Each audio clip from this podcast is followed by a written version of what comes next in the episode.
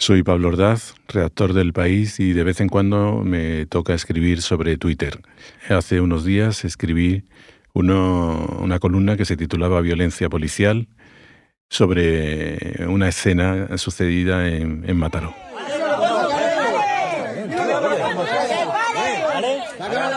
Hay un vídeo de Twitter que pone los pelos de punta. Fue grabado hace unos días en Mataró, un municipio de 128.000 habitantes en la provincia de Barcelona. Lo primero que se ve es a un policía local, alto, fuerte, que derriba a un hombre de entre 50 y 60 años y trata de inmovilizarlo con gran violencia, una violencia directamente proporcional a su torpeza para ponerle las esposas. Unos vecinos intentan grabar la escena y lo consiguen a pesar de que otros policías municipales tratan de impedírselo.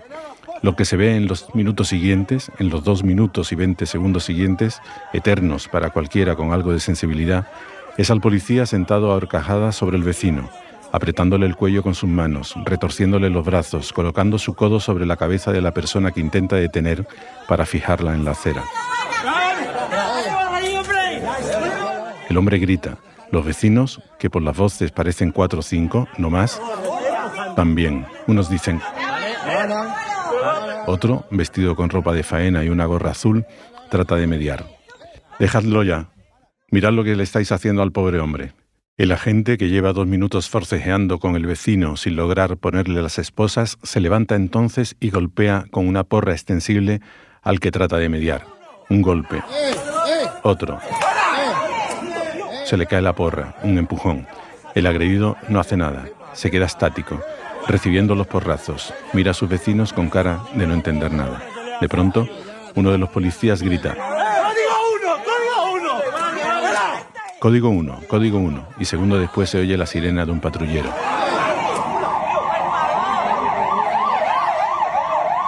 Llegan más agentes y porra en mano separan a quienes tratan de interceder. Un niño llora.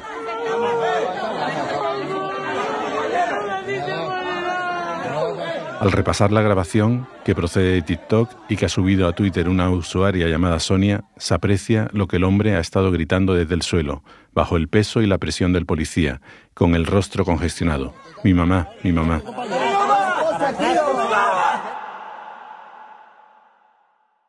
A veces uno ve estas grabaciones sin datar, sin contextualizar, y pasa de puntillas a otra cosa, con el mal sabor de la violencia desproporcionada, tratando tal vez de que la vorágine propia de las redes sociales se lleve las imágenes por el sumidero.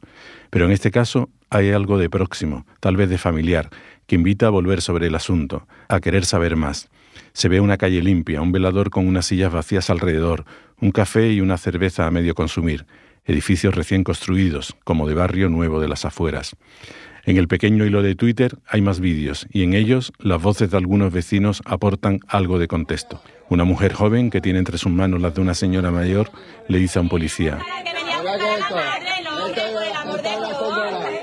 el detenido, ya se le ven las imágenes, esposado, con las manos a la espalda, había acudido a recoger a su madre, enferma de Alzheimer, y como no había aparcamiento, dejó su coche sobre la acera.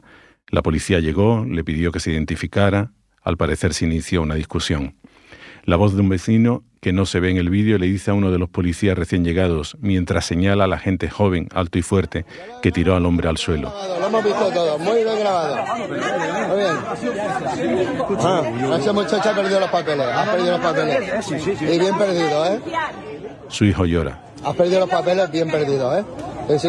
no digas nada, ya No, no. está. No, no, no, no. ya está, por favor. Coche mal aparcado. Una ciudad ni grande ni pequeña, al lado mismo de Barcelona, una tarde de sol, después del trabajo.